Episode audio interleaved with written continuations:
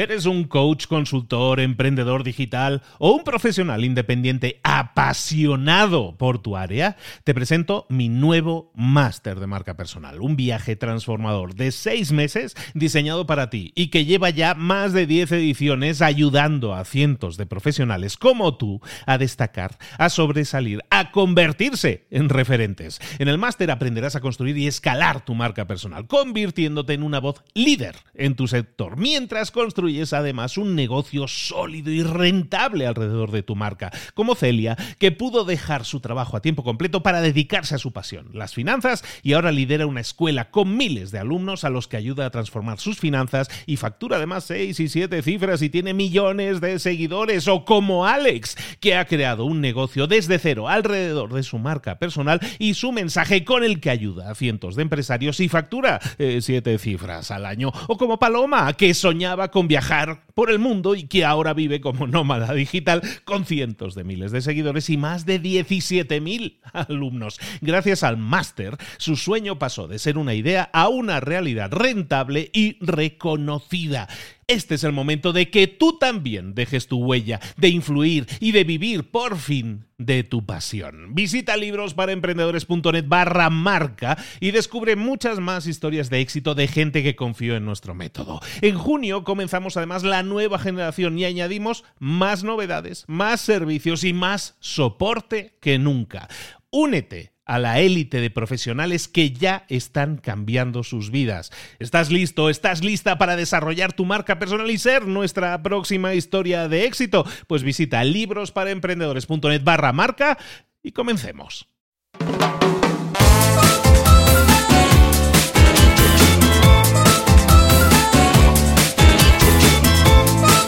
Muy buenas a todos, bienvenidos una semana más a Libros para Emprendedores.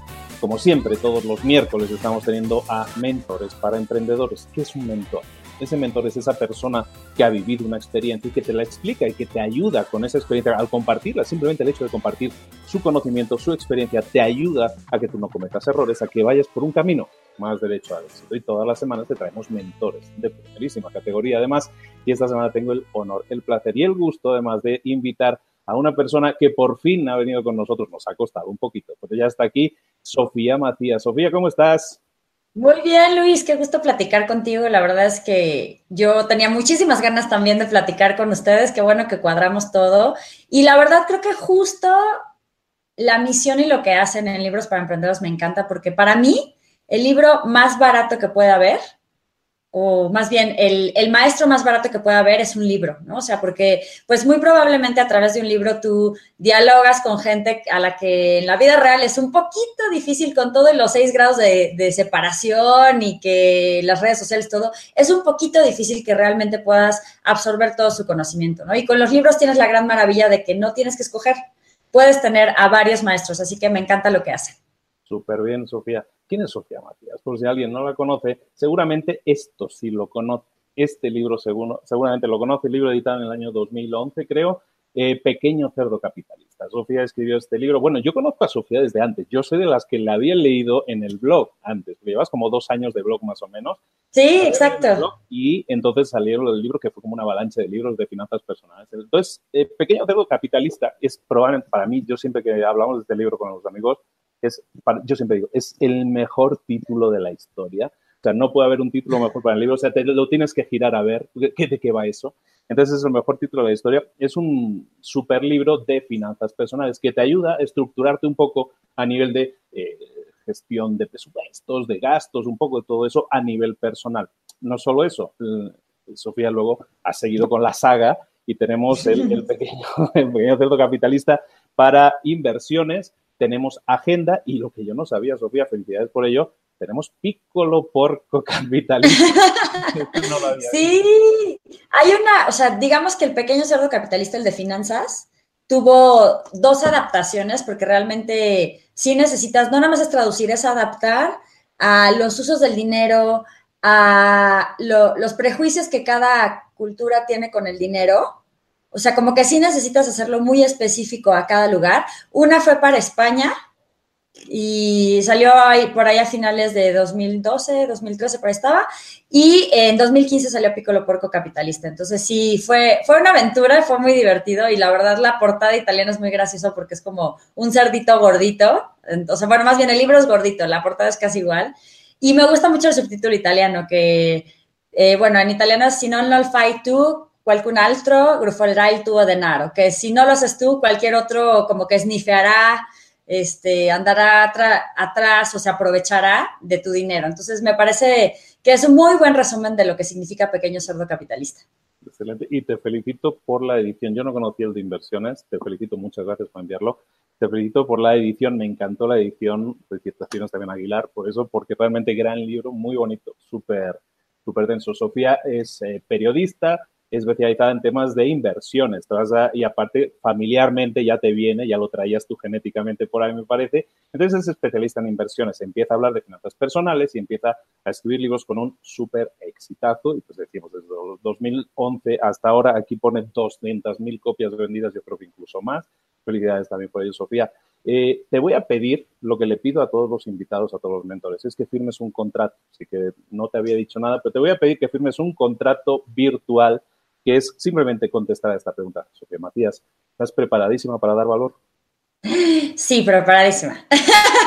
Acaba, no sabe lo que ha hecho, acaba de firmar su contrato. Sí, Dios mío, ahora sí voy a tener que despapitar todos los secretos empresariales de finanzas que conozca. Bueno, pero vamos a hablarlo, vamos a Yo creo que es muy interesante. Esto es un podcast para emprendedores, por y para emprendedores. Entonces, vamos a hablar un poco de dinero. Sofía es súper experimentada en temas de finanzas personales. Hablemos un poco, un poco de eso. ¿Qué es un pequeño cerdo capitalista?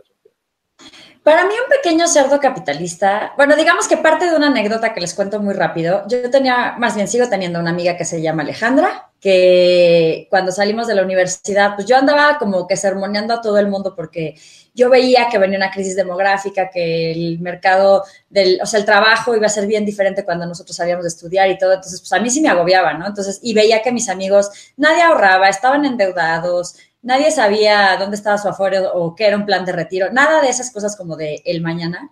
Entonces yo a esta la, regañaba mucho, ¿no? Y le decía, a ver, Alejandra, si ahorita que ganas bien, que, que vives con tus padres y no tienes que pagar renta, no te alcanza, ¿cómo le vas a hacer cuando ya tengas responsabilidades? Y ella un poco ya cansada del tema, un día me dijo, oye, pero tú qué haces? Y pues allá estamos justo saliendo de la universidad, entonces le dije que yo invertí en la bolsa.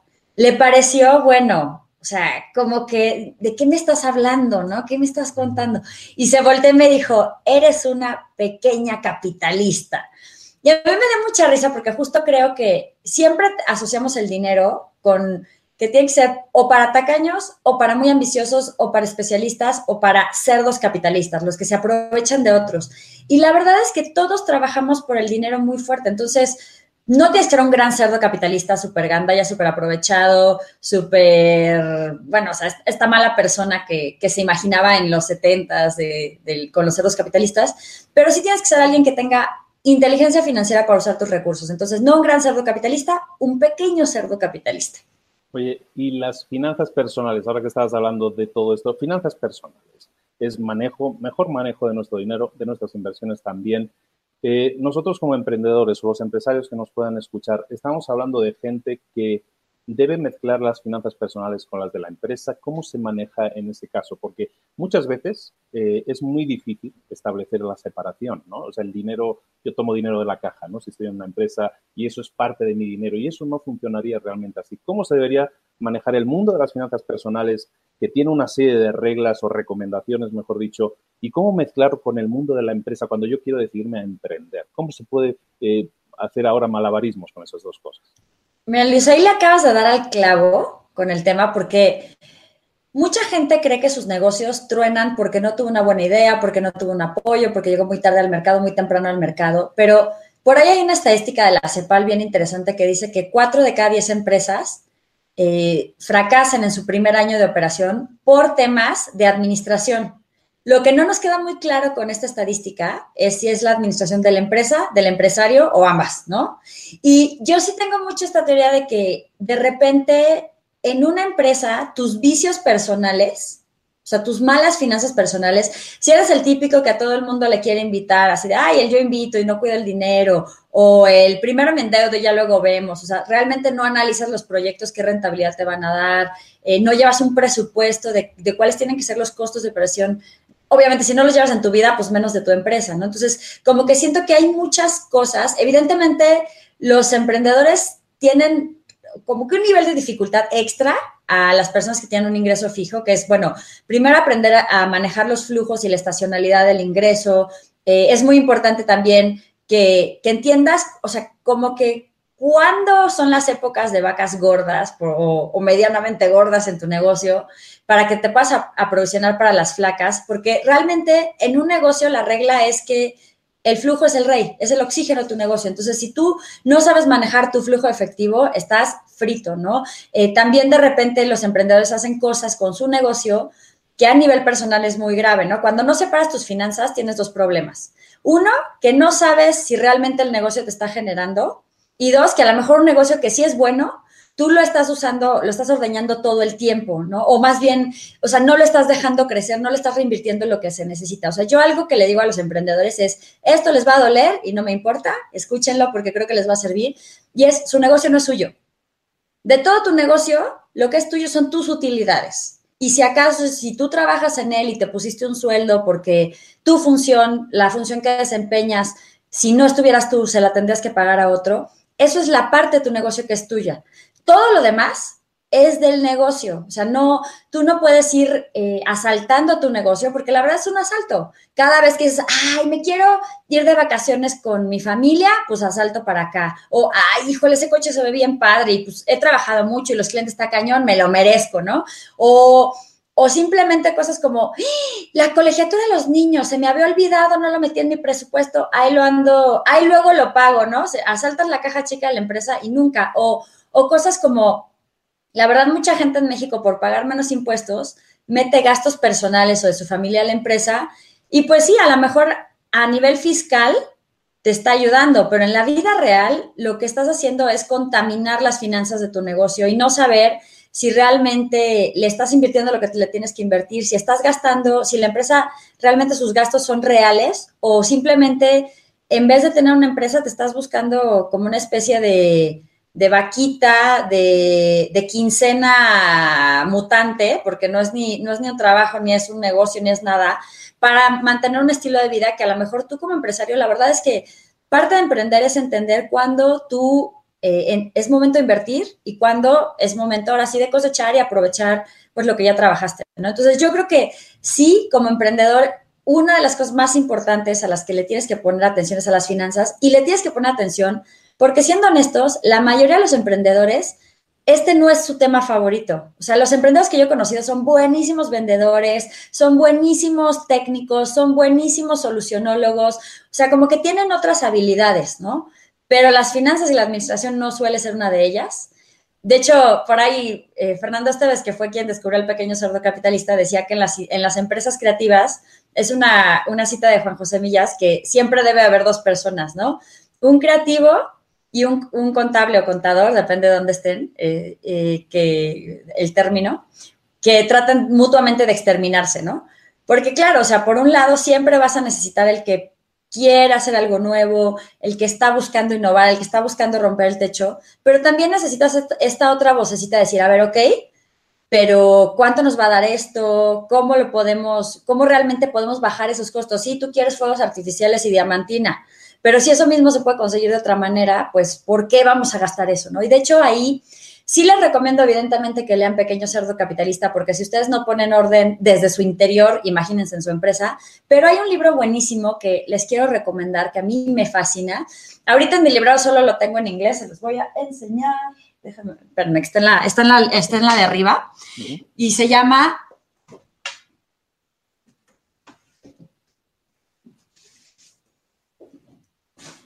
En inglés se llama la ganancia, se llama Profit First en inglés. Y en español, que ya se tradujo, y de hecho, la verdad es que es tan buen libro que imagínense que yo me puse a perseguir y acosar al autor para que lo tradujera en español. Entonces, el prólogo es mío. Se llama eh, La ganancia es primero y el autor es Mike Michalowicz. No me dan ni un centavo de regalías, de verdad esto fue solo servicio social para los emprendedores porque yo sí veo mucho ese problema, ¿no? O sea, muy buenas ideas, muy buena propuesta de valor, algunos hasta entienden a su mercado que eso de repente no pasa, pero las finanzas, bueno, no te puedo ni contar, ¿no? Pero es como hacer que, cómo aprender a manejar eso mejor, cómo saber dónde se nos va el dinero, qué herramientas debería tener un emprendedor siempre en su arsenal para poder defenderse de esas, eh, de esas, como tú dices, ¿no? De esas situaciones en las que, ay, es que no me di cuenta de que hacía esto o que esto lo estaba haciendo mal. ¿Cómo podemos? Está muy bien esa imagen de, de los dos, de las dos personas, ¿no? Luchando en la empresa por tener ese control y que, es, no son en este libro, en varios libros, en el libro negro del emprendedor también hablan un poco de el emprendedor y el empresario, ¿no? Que son como dos personalidades diferentes. ¿Qué herramientas podemos aconsejarle a alguien que, emprendedor, empresario, que debería tener claros que tienen que tener sí o sí en su arsenal? Yo creo que eh, las finanzas personales parten de ciertos conceptos que sí son muy básicos y estos también aplican para tu empresa, de algunas ideas y lo otro son herramientas, ¿no? Entonces, digamos que desde el punto de vista de las ideas, lo más importante a nivel personal, que luego vamos a hacer ahorita el símil con la empresa, es que tengas claras tus metas y tus prioridades. Cuando tú no tienes claro cuáles son tus objetivos y cuáles son las cosas que te importan, eso significa metas y prioridades, básicamente, la verdad es que el dinero se puede ir a cualquier cosa que no es lo que tú planeaste, ¿no? Entonces, como decía mi abuelita, todo se puede, no nada, nada más que no al mismo tiempo. Así que sí es importante decir, ok, en mi vida personal, a mí lo que más me gusta, a lo mejor en tu caso, por ejemplo, tu presupuesto de libros será bastante alto, ¿no? Entonces, pues si a mí me gustan los libros, pues los libros, pero si me gustan, habrá gente que diga, no, para mí lo más importante es construir mi casa, pues tu casa. Si a mí lo que más me importa es viajar, pues viajar. Pero entonces lo que no puedes hacer es que sean libros y viajar y el cafecito y además pago comisiones porque soy un destrolongado con el banco y encima de eso invito a los amigos. O sea, no hay presupuesto que alcance, ¿no? Y, ustedes de verdad pónganse a leer muchos los que les gustan las biografías de, de, de gente de negocios. Yo conozco muy pocos o muy pocas biografías donde la persona de negocios, probablemente la única excepción sea Richard Branson, sea un destrolongado con el dinero. La mayoría que llegan a millonarios lo cuidan. O sea, no, no es que como eres millonario entonces lo tiras, sino como, te o sea, como lo estás construyendo, lo cuidas mucho más para que se haga mucho más, ¿no? Entonces, por un lado están metas y prioridades. Y con tu empresa tendrá que ser más o menos lo mismo. Ok, ¿qué gastos de mi empresa genuinamente son básicos para operar y para aportar valor. O sea, ¿dónde realmente estoy generando dinero y dónde estoy gastando? Porque, por ejemplo, si tú realmente no recibes a clientes, no recibes a nadie, incluso Mike Michalowicz lo cuenta como en, uno de sus, de sus ejemplos de Profit First, de la ganancias primero, es, pues, ¿por qué vas a tener una sala de juntas gigante o rentar unas oficinas carísimas en dólares, la renta al mes, cuando realmente no recibes a nadie, ¿no? O sea, a lo mejor incluso si tu empresa es muy pequeña y si no tienes empleados que te tengan que reportar directamente todo el día o con los que tengas que hacer juntas, pues a lo mejor con algunos el deal incluso puede ser trabaja a distancia. O sea, de verdad ahí creo que la tecnología nos está ayudando mucho en esos sistemas. Ahora, que digamos que puede haber como muchas herramientas o muchos principios pero, y literal, esto va como para los dos lados. Creo que para mí el más importante en las finanzas, o los dos más importantes, si me puedes decir, es uno, quítame lo que me lo gasto, que es no esperar a que ya hiciste todos tus gastos, a que se te atravesó la tentación, la oferta, te invitó el compadre, etcétera, sino en cuanto recibes tus ingresos, sean fijos, sean variables, o sea, seas, seas emprendedor o godines, no importa, ahí sí tienes que separar una cantidad que no tiene que ser gigante, aunque sea pequeñita, pero empieza por eso. Y eh, si lo mandas de preferencia automático, que es ahí donde empezamos a hablar de las herramientas, tú ya no tienes el chance de meterte el pie. Entonces, no importa si, por ejemplo, en México existe CETES directo, que es deuda del gobierno, que en otros países, en, en, Estados Unidos también existe Treasury Direct y en otros lados existen este tipo de mecanismos, pues puedes pedir que un X día siempre te quiten de tu cuenta hacia un lugar. Y me van a decir los emprendedores, pero es que yo no sé cuánto gano. Pues no lo hagas así. Entonces tú en tu banca por internet, cada vez que te caiga un pago, no una cantidad fija, sino un porcentaje, mándalo a tu, a tu, a, justamente a tu parte de ahorro. De hecho, en Profit First, justo eso te dice que como la ganancia es primero, lo primero que tienes que separar son tus utilidades, así sea el 1%, y empieza con el 1% después, después de las utilidades, va el pago de los impuestos, después de los impuestos ya van los costos operativos, que es donde va tu sueldo, donde va lo de la empresa. Entonces, si obviamente no te está alcanzando para llegar a los costos, pues lo que tienes que ajustar son los costos, ¿no? Entonces, lo mismo pasa con, con el tema del quítame lo que me lo gasto. Nosotros, como seres humanos, tenemos la tendencia de gastar hasta el tope de lo que tenemos disponible. Llámese tiempo, dinero, lo que sea, ¿no? O sea, si te dicen, oye, tienes que entregar esto en una semana, pues el día antes lo estás empezando a hacer y lo estás, entras en una semana. Si te dicen es para mañana, lo empiezas a hacer en este momento. Entonces, es exactamente lo mismo con el dinero. Si te sobran 500 pesos, te vas a gastar 500. Si te sobran mil, mil y así. Entonces, como el dinero realmente no nos sobra, si te lo quitas desde el principio, realmente no te vas a dar tanto cuenta. Entonces, yo creo que la segunda regla muy importante para crecer financieramente es dejar de ser la bella durmiente del banco. Es decir, que en cuanto tú tienes un pequeño ahorro, del tamaño que sea, hay que dejar de ningunear el dinero y ponerlo a trabajar. En muchos países es cuestión de dólares el mínimo que te piden para una inversión. O sea, en México sería el equivalente al tipo de cambio actual, pues a alrededor de 5 dólares, ¿no? O sea, son 100 pesos. Entonces, tú puedes invertir en CETES con 100 pesos, puedes invertir en tu afuera con 50 pesos. En Estados Unidos, pues ni se diga, puedes comprar este, acciones desde una cantidad muy, muy, muy bajita. Incluso en España también puedes abrir muchos instrumentos de inversión, pues con 50 euros, con 100 euros. Entonces, realmente ese no es un pretexto ya en la actualidad. Entonces, tienes que poner tu dinero a trabajar y en las empresas es incluso la tesorería. O sea, es impresionante cómo si tú simplemente pensaras en este tema de, ok, mi tesorería, en vez de dejarla en una cuenta bancaria, lo que sé que no es inmediato el pago, lo voy a meter en un fondo de inversión en el que yo pueda tener disponibilidad diaria, que los hay, y hay algunos que se acercan mucho a la tasa, eh, por ejemplo, en este caso en México de CETES, pues en este año si metes tu tesorería, es un 7% más.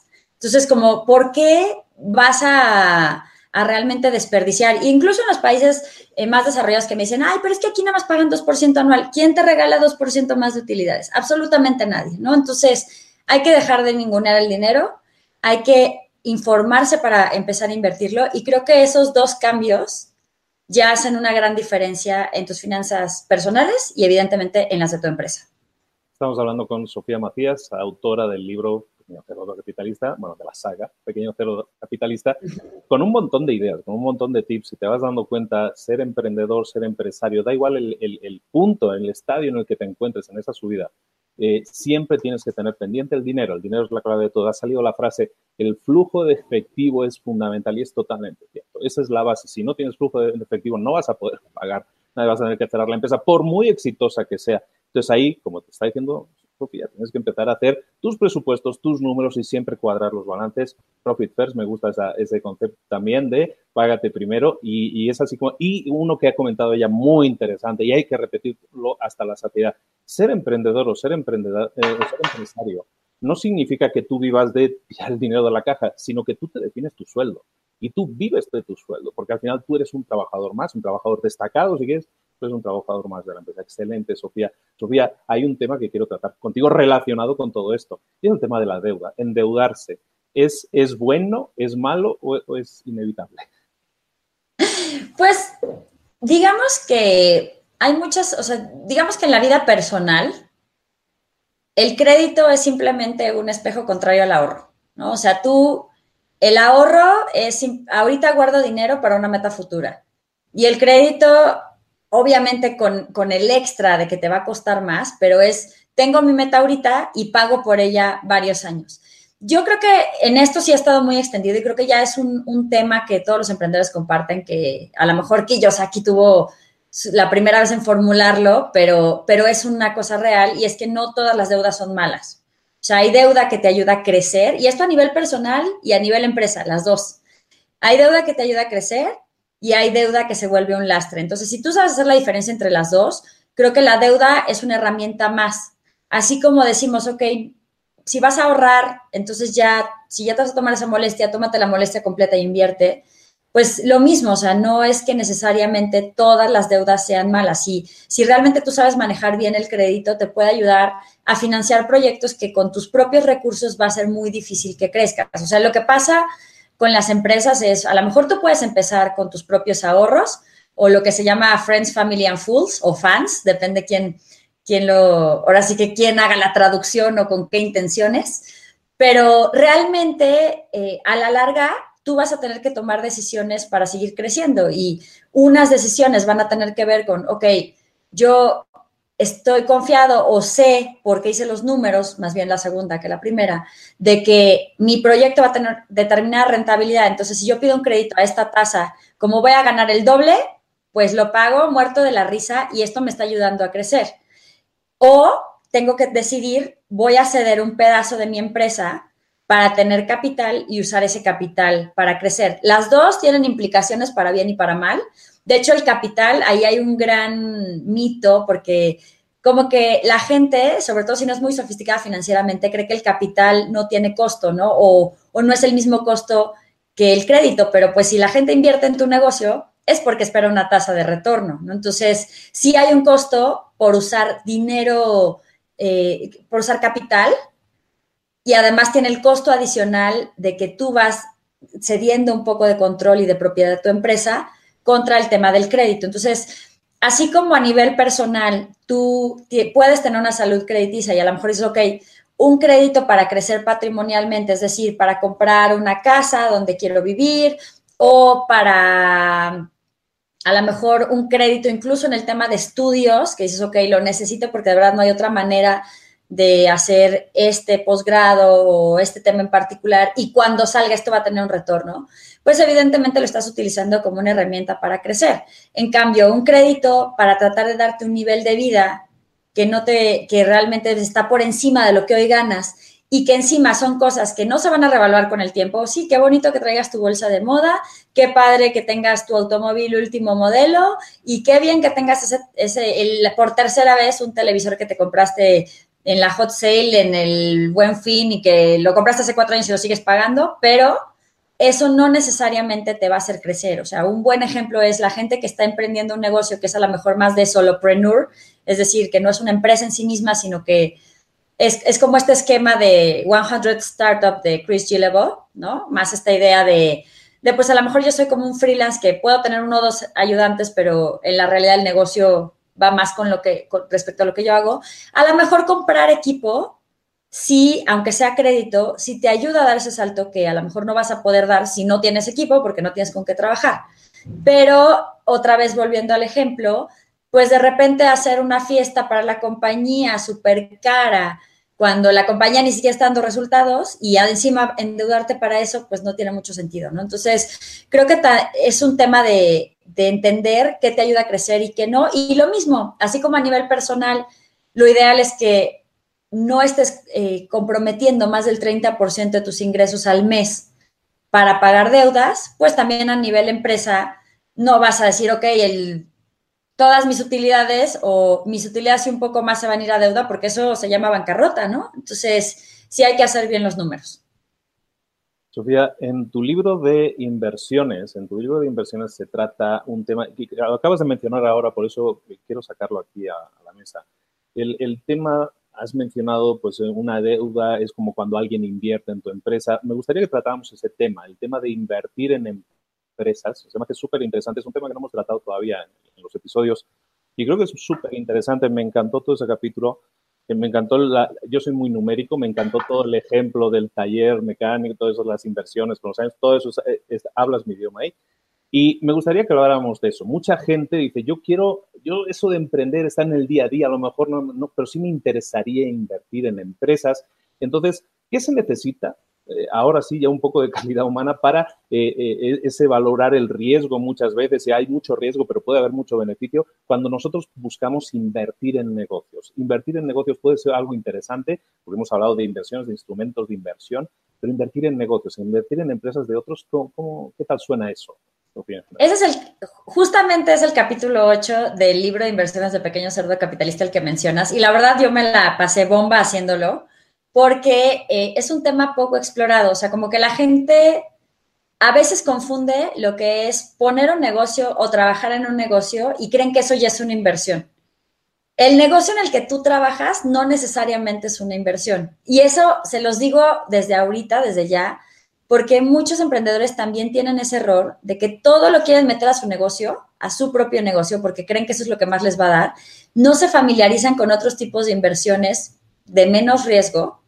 Y entonces lo que estás haciendo inconscientemente es ampliar el riesgo de tu negocio, porque si todos tus ahorros, todo tu capital está en tu negocio, cuando si tu negocio llega a pasar por problemas, no tienes de dónde más tirar para poder reinvertir y para poder sacar tu negocio. Entonces, sí es bien importante en esta parte de separar las finanzas, también separar las inversiones o el patrimonio del negocio. Así como tu negocio no es 100% tuyo, eh, tus recursos tampoco son 100% de tu negocio. Entonces sí hay que hacer esa diferencia. Ahora, si tú como emprendedor o incluso como persona que le gusta ver el emprendimiento desde lejos y que quiere meterle un poquito más de riesgo a su, a su portafolio, quieres invertir en una empresa, pues digamos que un básico de la inversión es que riesgo y rendimiento siempre van de la manita, ¿no? Entonces, hay activos, o sea, nos encantaría que todo tuviera las mejores ganancias, con el menor riesgo, que tuviera el dinero disponible diario y que encima estuviera asegurado, ¿no? Pero eso, esa carta Santa Claus bellísima no existe. Entonces,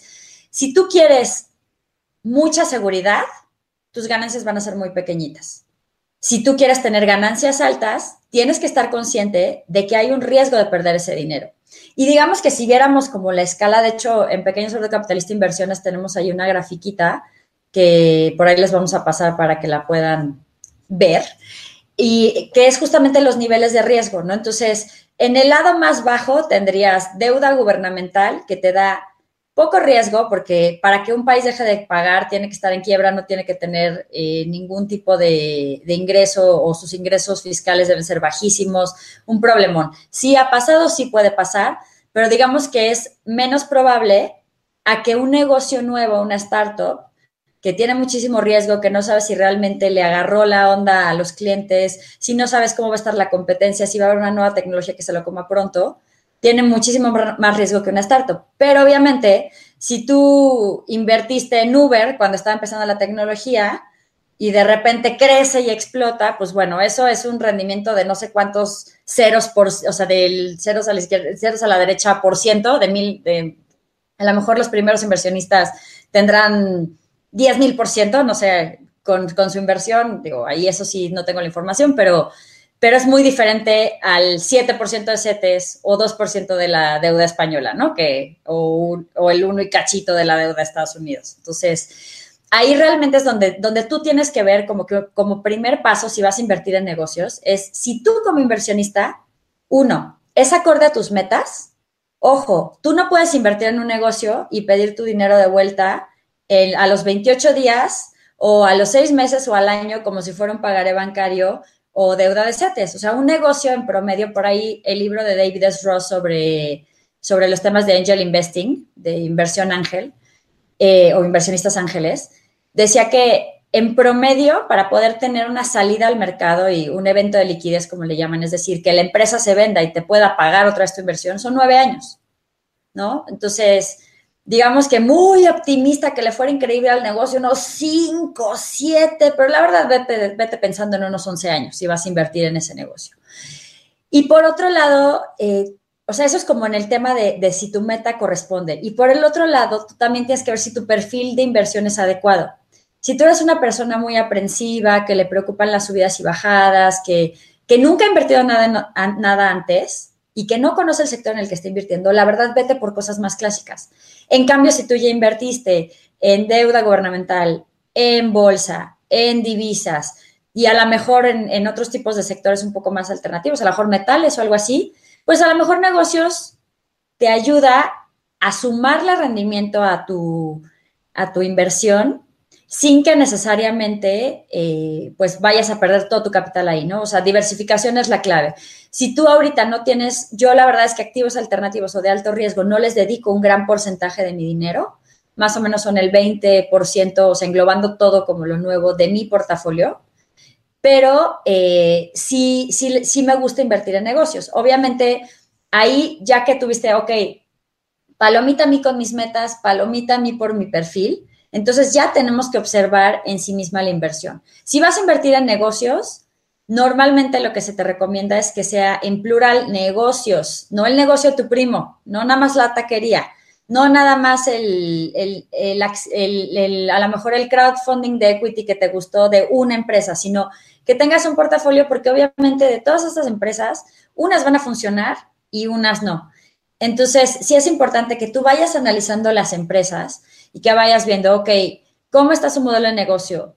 ¿Qué tipo de fundador tienen? ¿Realmente este fundador y este equipo de fundadores pueden sacar adelante al negocio? ¿Les veo cualidades? O uno, son los clásicos que ni escuchan el feedback, que creen que su idea es la mejor, eh, que no están dispuestos a aprender, que no están dispuestos a remangarse, que en realidad se quieren hacer millonarios en dos años y medio porque se van a ir a recorrer el mundo pues realmente ese no es el tipo de emprendedor, porque tú realmente estás invirtiendo casi más en él que en el negocio, ¿no? Entonces, sí lo tienes que conocer.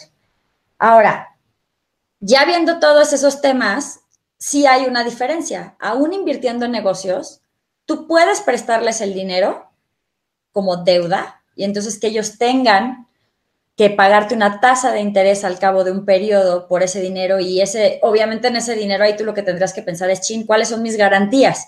Porque si el negocio no funciona, tienen inmuebles, tienen equipo, eh, ¿cómo están garantizando esta inversión? O definitivamente lo estoy haciendo como un salto de fe y si no me pagan, perdí mi dinero. Si ese fuera el caso y es deuda, tienes que pedir un interés altísimo. Porque si no hay una garantía, realmente el riesgo que estás corriendo, que es ahora sí que riesgo-rendimiento, pues es bastante alto. En ese sentido, si tú inviertes así en un negocio, pasado el periodo de la deuda, pues tú la puedes reclamar y se acabó. No tienes ninguna otra relación con ellos y ahí lo que a ti más te importa es que sea un negocio que sí tenga capacidad de pagarte. O sea, la deuda normalmente se les da negocios que ya tienen flujos. A lo mejor tú eres muy aventurero, crees mucho en tu primo, este, te puso de garantía el coche y ok, te aventaste. Pero la, o sea, esa es la razón por la que muchos bancos, aunque ya en Silicon Valley hay unos que han ido cambiando, por la que muchos bancos no dan créditos a emprendedores, porque no hay un ingreso, como en el tema de las personas, no te van a dar una tarjeta de crédito si no tienes ingresos, no hay un ingreso que realmente pruebe que tienes una capacidad de pagar. Eso es lo que más te tienes que fijar. En el caso de que tú estás invirtiendo capital, es decir, tú le vas a meter un porcentaje de, eh, más bien, el dinero que metas va a ser va a comprar un porcentaje de la empresa, vas a tener una participación, a lo mejor vas a tener determinados derechos a votar, a no votar, vas a tener, vas a poder estar en el consejo o no, o sea, eso depende mucho del tipo de empresa y demás. En ese sentido, tú realmente, tu rendimiento viene del crecimiento de la empresa. Si la empresa, con el dinero que tú le metiste, genera más utilidades, entonces tú lo que estás comprando casi casi es un boletito de esas utilidades futuras, ¿no? Un, ticket de esas utilidades futuras. No estás realmente, o sea, sí estás preocupado porque, más que porque puedan repagar, porque puedan crecer, pero digamos que el análisis por eso es un poquito distinto, ¿no? O sea, una cosa es prestar dinero a cambio de una tasa de interés que normalmente ya está clara desde el principio, y otra cosa es, pues, jugártela con un emprendedor que lo que tú estás digamos, esperando es que crezca a un determinado punto, ¿no? Y como siempre, si tú inviertes en negocios, también el tema de los negocios lo tienes que comparar con otros activos de inversión, ¿no? O sea, ¿cuánto me está generando deuda gubernamental? Si un emprendedor te dice que te va a pagar lo mismo que la deuda gubernamental, perdonen a los emprendedores que no están escuchando, pero yo lo mandaría de paseo. O sea, es mucho más seguro CETES que ellos. Entonces, creo que esa parte es importante. Obviamente, cuando tú ya entras a temas de capital, de, invertir capital, te tienes que meter con otras cuestiones, como por ejemplo, ¿cuánto vale la empresa? Porque si me vas a dar un pedazo, ¿qué tal si tú crees que, tu, que ese pedacito me lo estás dando porque según tú, tu pastel completo vale 100 pesos y yo la verdad es que creo que vale 50? Entonces, hay diferentes métodos de evaluación y eso sí los pueden ver en el libro El pequeño cerdo capitalista, no hay así como una norma súper estricta y también cambia si es un negocio que ya está operando, que no está operando, que hay, hay, hay industrias que tienen más o menos claro cómo se evalúan empresas de ese sector y cuando es un sector nuevo, pues a veces es como más complicado, ¿no? Entonces, ahí lo pueden checar, pero creo que esas cosas son lo que tendrían que tener en mente, ¿no? O sea, si yo tengo el perfil adecuado, si la empresa es adecuada, si la propuesta de inversión es la adecuada para mí y si la evaluación es correcta. En el caso estamos hablando con Sofía Macías de Pequeño Cerdo Capitalista y estamos hablando y estamos poniendo muchísimas cosas en la mesa súper interesantes. Es un tema que no habíamos tocado, me encanta que lo hayamos hablado. Y, y, lo menciona también, sale en algún título de su libro, eh, invertir o apostar, ¿no? En este caso es exactamente eso, ¿no? Si no sabes, hay otra cita que muestras en el libro de Warren Buffett de que nunca inviertas en, en un negocio que no conoces. Entonces, eh, básicamente es eso. Infórmate siempre, hablemos de due diligence, es decir, estudia en dónde te estás metiendo, porque si no, sí puede ser un apostar. O sea, no es como te vas a, y para eso mejor te vas al casino de Las Vegas y está como más bonito y más luminoso. Y te dan tragos gratis, ¿no? O sea, bueno, gratis no, porque los cobran de tu, de tu apuesta, pero sí. Ese capítulo de inversiones del libro, la verdad, a las personas que eventualmente su negocio esté creciendo y piensen en reunir capital o emitir deuda o salir a bolsa o etcétera, yo también se los recomiendo leer, aunque ustedes no quieran invertir en negocios, sino te quieran traer inversionistas, porque creo que cuando tú realmente entiendes cómo piensa un inversionista profesional o cuando tú realmente entiendes los términos para hacer un trato, o sea, como que no hay mucha literatura o no hay mucho, mucha información, casi casi todos son cursos o, o fundaciones o institutos, pero hay poca información de cómo es este proceso cuando tú eres el que está buscando el dinero. Entonces, también vale la pena ese capítulo que aunque tú más bien estés del otro lado, lo leas para que entiendas un poquito más y sepas jugar ese juego. Excelente. Eh, no me puedo, eh, no puedo escaparme de esta pregunta, se la tengo que hacer.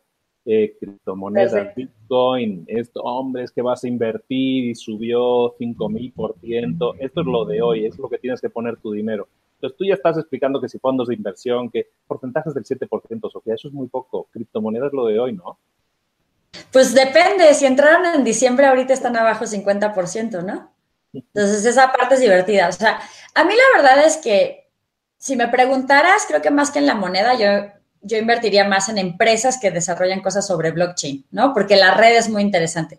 Ahora, qué bueno que tocas el tema porque creo que muchas veces salimos con esta idea de, de como está subiendo, invierto, ¿no? Pero, pero ni siquiera te pones a analizar qué hay detrás, por qué sube, qué factores le afectan, etcétera, ¿no? Entonces, realmente en el tema de criptomonedas, yo creo que hay muchas cosas que van a cambiar a, partir de las criptomonedas, incluso los mismos contratos, probablemente el día de mañana tú con tus proveedores vas a tener un smart contract, que tú tienes un pago determinado y que cuando se, se cumple una condición, se dispara el pago y se paga en automático. Entonces, tú no le vas a pagar hasta que no se cumpla la condición y él eh, tiene que cumplir para recibir el pago, pero tampoco tiene la incertidumbre de que tú te vayas a ir con el dinero. Ya está ese dinero apartado. Entonces, si hay aplicaciones de las criptomonedas, de blockchain en general, que pueden ser muy interesantes. Pero otra vez, regresando al tema de las inversiones, estudienlo. De hecho, para los que quieran como meterse en el tema de Bitcoin, hay un libro muy padre que se llama Mastering Bitcoin de Andreas Antonopoulos. Y también ellos tienen una maestría en Digital Currencies, que no se tienen que meter a hacer la maestría. Hay un curso inicial de como unos tres meses, es semanal, tienes diferentes lecturas, es de la Universidad de Nicosia, y el primer módulo es gratis, ya la maestría completa cuesta como 12 mil dólares, ¿no? Pero eso te puede ayudar a entender qué es realmente una criptomoneda. O sea, y en el tema de ahí, yo la verdad es que si quieren meter a criptomonedas, tienen que entender qué son las criptomonedas, para qué sirven, cuáles son sus aplicaciones. Y por otro lado, también tienen que entender un poquito más de otro tema que es el trading. O sea, digamos que si lo vemos como un activo de inversión, las criptomonedas son mucho más parecidas a Forex que a todos los demás activos, al, tema de las divisas. Pero las divisas, si son un mercado volátil así, Bitcoin es un mercado volátil así. ¿no? O sea, a finales del año pasado estaba en 18 mil dólares o por ahí Bitcoin cayó hasta 10 mil. O sea, realmente a principios del año pasado no había roto la barrera de los mil dólares y luego todo fue una locura. Entonces, creo que sí es importante que si ya te vas a meter en una inversión así, uno, lo hagas con dinero que puedes arriesgar, o sea, que de verdad si pierdes no vas a dejar de pagar la renta, la colegiatura, etcétera. Y dos, que sí entiendas un poquito más de análisis técnico. Para eso, si nunca han leído nada, nada, nada, nada de eso, hay dos libros que a mí me parecen muy buenos en trading. Uno para principiantes, uno es Escuela de Bolsa, Francisca Serrano, y el otro es Day Trading en una semana de Borja Muñoz. Los dos son españoles, se consiguen eh, más en Kindle o en algún tipo de, o sea, o, ebook, porque si no tienen que pagar el envío y está carín. Pero la verdad es que para iniciar y para entender cómo funciona la lógica del mercado, sí puede ser un, buen libro. Excelente. Pues eh, llegados a este punto, Sofía, eh, siempre pedimos que nos recomiendes libros. Ya les he recomendado tantos que ya te adelantaste, pero digamos, centrando en el tema de emprendeduría, de emprendedores, libros que tú recomendarías a un emprendedor eh, que son herramientas válidas para ellos desde cualquier punto de vista o cualquier acercamiento que tú quieras. Yo creo que de negocios, negocios, negocios, uno de mis muy favoritos es Build to Sell de John Warrilow, que es una maravilla por donde lo veas. O sea, es divertido porque es una, una novela. Imagínense que este cuate es un genio. Hizo una novela donde contaba, digamos, la historia de un emprendedor que como muchos nos ha tocado o nos han contado, andamos vueltos locos, jalándonos los pelos, peleando con el trabajador que nada más va a pasar el rato, el que heredaste porque es sobrino de tu cliente y en realidad es un vago y encima te chantajea y además es un millennial de, bueno, de, de 18 años que quiere ser director en seis meses y encima ganar el triple que tú, ¿no? Sin hacer nada.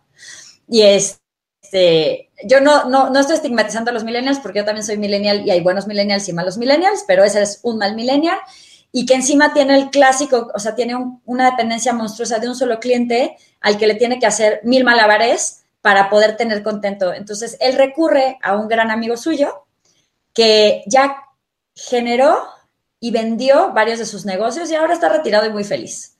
Entonces, él la verdad es que es toda una saga, toda una historia épica, yo siento, porque es muy épico esto de emprender, de cómo una persona de una empresa totalmente desordenada va encontrando una fórmula para hacer una empresa que pueda trabajar sin él, un negocio que exista sin él y que en algún momento tenga tal valor que se pueda vender. Entonces, Bill to Sell se lo súper recomiendo. Yo de verdad lo agarré, creo que un viernes y el sábado en la tarde yo dije, ya quería leer la secuela, casi, casi, ya me lo había acabado. Está buenísimo. Buenísimo, o sea, ese autor también, yo estoy de acuerdo, yo soy, estoy, soy gran fan del siguiente libro que hizo, que es Automatic Customer, que es buenísimo, no sé si lo has leído, buenísimo también. Ese tipo es, es fantástico, lee y convence muy bien, la verdad, porque somos muy, los que lo hemos leído somos todos muy fans y ese Bill es buenísimo.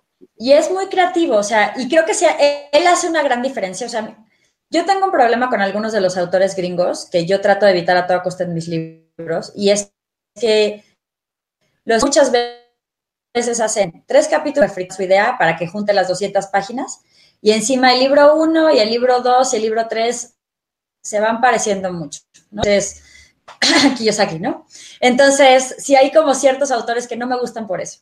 Y en cambio creo que John Warrilow, justo, Bill to Sell es fuera de serie de todos los libros de, negocios, fuera de serie de todos los libros de negocios, pero además es muy diferente a su siguiente libro, al que tú dices, The, Automatic Customer, que justo habla de sistemas de suscripción y tiene ideas que a lo mejor, aunque tú no estés en esos tipos de negocios, puedes adaptar algo a tu negocio para crecer en utilidades. Ahora, eh, otro que, ese es un poquito aburridillo, la verdad, pero es muy útil, y creo que a los emprendedores que terminan siendo pulpos y haciendo 80 cosas y que son como que todo su negocio gira alrededor de ellos, complementa muy bien Build to Sell, es el mito del emprendedor Revisited. Creo que es Michael Gerber, pero no estoy muy segura ahorita. Si no, ahorita se los busco. Michael Gerber, sí. Pero, ajá, pero la verdad es que sí tiene, o sea, él está contando como justo el típico caso de, a mí me gusta mucho esta analogía que hace de que todos tenemos en nuestro interior varias personalidades, ¿no? El típico, en Navidad, ¿no? El típico, tienes al flaco y al gordo. El flaco dice, vamos a correr, no sé qué, y me voy a poner a correr diario y tal. Y en cambio tu gordo interior dice, ay, cinco minutos, ¿no? Entonces, el gordo y el flaco todo el día se están peleando. Y el gordo le quiere hacer, eh, el flaco le quiere generar promesas al gordo que no va a cumplir, pero esto pasa también en el mundo emprendedor. Mucha gente emprende porque la parte técnica de lo que hacía en su empresa, en la empresa en la que lo contrataron, le fascina, pero siempre está peleando con no otra personalidad, otras dos personalidades que tiene que tener cualquier empresa. Para que una empresa funcione tienes que tener al emprendedor, que es el que tiene la visión, los sueños, hacia dónde tenemos que ir, el que dice, esto hoy no existe, pero lo vamos a hacer así. El manager, que es, o el, o el gerente, que es el que dice, no, vamos a hacer en orden, ay, tienes que llegar a las nueve, tal, vamos a controlar los presupuestos. Y el técnico, que es el que realmente hace la chamba. Entonces, muchos de los emprendedores son técnicos con aspiraciones, pero realmente no desarrollan esta parte ni de manager, que es hacer sistemas, ni de emprendedor, que es cómo escalar, cómo llegar a más gente, cómo aportar más valor, cómo cambiar más vidas, que es justamente el tema del emprendedor. Entonces, ese también me gusta muchísimo, me parece como que un gran, un gran libro para estructurar. Tiene fases un poco cursilonas y aburridas todo, pero muchos de los ejemplos, la verdad, son buenos de cómo tú puedes eh, hacer más predecible tu negocio, ¿no? O sea, si tú tienes realmente, si quieres escalar, la única manera es hacer procesos y tener estándares y siempre entregar la misma calidad. Si tú no logras que cada cliente tenga la misma experiencia, muy difícil que escales. Otro libro que me encanta es Smart Tribes de Christine Comerford. Me parece un súper libro porque la verdad el mayor problema de todas las empresas no siempre es el dinero, a veces es la gente. Entonces creo que ese es un buen libro de prácticas que puedes meter a tu negocio para seguir creciendo. Me gusta mucho, mucho Multipliers, que esa chava se llama Luis, Liz, pero no me acuerdo del, del apellido.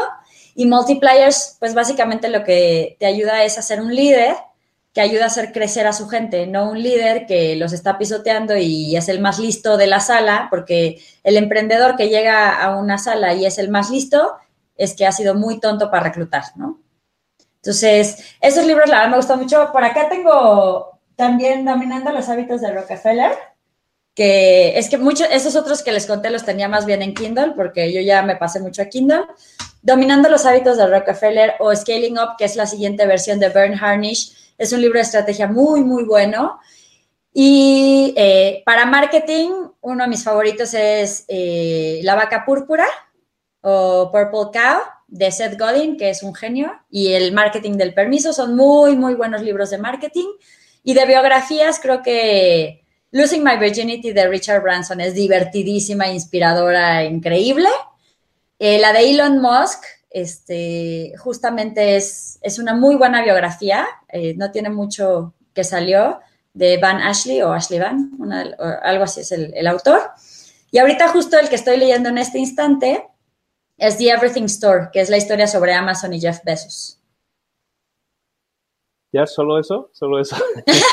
ah, y bueno, no se olviden de Bill to, de, perdón, de, de La ganancia es primero, de Mike Michalowicz, el libro de finanzas. Si leen en inglés, Profit First. Y si ya se abrumaron, y obviamente pues Pequeño Sordo Capitalista y Pequeño Sordo Capitalista Inversiones. Y si ya se abrumaron con tanto libro, acuérdense que, que existen los audiolibros, ¿no? Entonces, mientras están en el tráfico, mientras corren, mientras hacen ejercicio, ese es un gran momento para, para poder escuchar lo que no pueden ver. Fantástico, Sofía. Has, eh, has firmado un contrato al principio de, este, de esta entrevista. Firmaste un contrato que eras que ibas a dar valor. Yo creo que has cumplido con creces con tu contrato y por ello te felicito. Sofía. Muchísimas gracias. Menos mal, yo estaba esperando la demanda. no, no va a ser en esta ocasión. ¿Dónde, ¿Dónde podemos encontrar a Sofía Macías, aparte de en una librería, en prácticamente todas las librerías? ¿Dónde podemos eh, saber más de ella, seguirla? Está muy activa en redes sociales creando vídeos también. ¿Dónde te podemos encontrar? Bueno, en www.pequeñocerdocapitalista.com, esa es la página internet del Pequeño Cerdo Capitalista. Ahí todos los martes y jueves tenemos contenido nuevo. El canal de YouTube de Pequeño Cerdo Capitalista tiene un video a la semana. Muchas veces también hacemos hangouts con especialistas, entonces es, es muy divertido, la verdad, nos gusta. Eh, justamente eh, hacer algo similar a lo que tú haces con tu contrato. Y pues en Instagram, en Twitter, en LinkedIn y en Facebook estamos como Pequeño Cerdo Capitalista. Twitter es la más difícil que es arroba pec como pequeño, luego cerdo y luego cap de capitalista, pec cerdo cap. Y si no, búsquenlo como Cerdito Capitalista. Pero está, digamos, esas son las redes del proyecto de educación financiera. Y eh, a mí la única que es como diferente de esas es Twitter, que es arroba Sofi Macías L, la mía. Vamos a poner los enlaces en las notas del programa, vas a tener enlaces a todos los libros, que son un montón. Yo creo que va a ser las notas del programa más largas. Tenemos enlaces a todos los libros y enlaces también a todas sus redes y a todos sus eh, lugares en los que ella está publicando. Sí, ya les, y les pasamos por ahí el capítulo 1 también para que lo pongan en la cajita de la descripción de Pequeño Cerdo Capitalista para los que no lo han leído. Excelente, lo vamos a añadir todo en las notas del programa, no tienes excusa. Si quieres aprender, si quieres aprender a emprender, como decimos nosotros, los libros son una excelente fuente, lo comentaba ya al principio, fuente súper económica de conocimiento y que te puede dar muchísimos resultados. Una, pero una batería de libros hoy para que te los ojes, que yo creo que te van a dar para entretenerte unas cuantas semanas por lo menos, pero recuerda, lo más importante y algo que te van a decir siempre todos los mentores, el conocimiento está muy bien, está muy bien, ilustra y enriquece y todo eso, pero ponlo en práctica. Aunque solo sea una idea o dos ideas que hayas obtenido en la entrevista de hoy o en el libro de Sofía, aunque sea solo una idea si la pones en práctica, esa inversión te va a redituar muchísimo más que si sigues leyendo otro libro y otro libro. O sea, lee un libro, saca, extrapola las cosas que te puedan servir y ponlas en práctica y vas a ver que tus resultados se disparan hacia las cosas. Muchísimas gracias a Sofía, le mando un abrazo muy grande y de nuevo agradecerle que nos haya cedido estos minutos para estar con ella. Ha sido súper nutritivo. Muchas gracias. Sofía. Muy bien, bueno, pues esto es eh, el saludo que os mando, es ya para despedir el programa. Eh, ha sido un placer estar con vosotros. Recordad que en librosparaemprendedores.net, si buscáis Sofía, vais a encontrar las notas del programa. Nada más deciros eso, seguid adelante, seguid echándole ganas, pasad a la acción y recordad, nos vemos la próxima semana aquí en Libros para Emprendedores y Mentores para Emprendedores. Un saludo de Luis Ramos. Hasta luego.